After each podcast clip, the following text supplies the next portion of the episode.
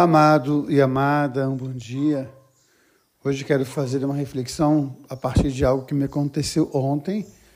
É, minha irmã me ligou, minha irmã caçula, dizendo que a palavra que eu passei ontem deu a entender que a depressão é a ausência de Deus na vida da gente.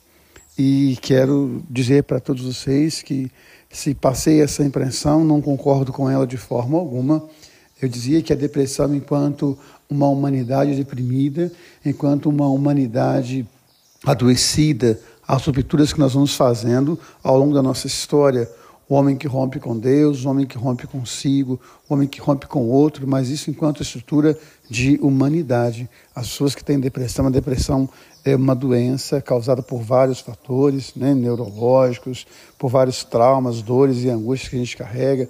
A depressão, de forma alguma, é uma distância ou uma ausência de Deus. Mas quando eu penso na humanidade como um todo, né, o homem Adão, a humanidade Adão, o homem Caim, a humanidade Caim, esse rompimento com o outro, consigo, com Deus, essa experiência vai adoecendo a humanidade. Nesse sentido, é que eu trazia ontem a minha reflexão, não das pessoas que têm depressão como uma doença, como uma enfermidade, como uma dor terrível que as pessoas carregam no coração. Eu sou muito solidário a todas essas pessoas. E hoje a palavra nos fala, na carta aos Hebreus, dos homens da fé, das mulheres da fé, da experiência, do amor, da fé e da coragem em Deus tantas e tantas pessoas que todos os dias estão ligadas, antenadas na sua oração, na sua intimidade, na busca de um amor que move o coração ao outro. Lembrando sempre que a fé é aquilo que move o meu coração em direção a Deus, a minha fé move o coração em direção ao outro. O melhor exemplo disso é a parábola do samaritano, contada por Jesus no Evangelho de Lucas. O Evangelho de hoje nos fala da transfiguração.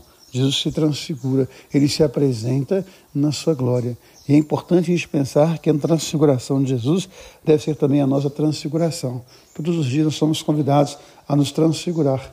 Todos os dias somos convidados a deixar manifestar em nós a presença, a graça, a ternura de Deus. Isso é transfiguração.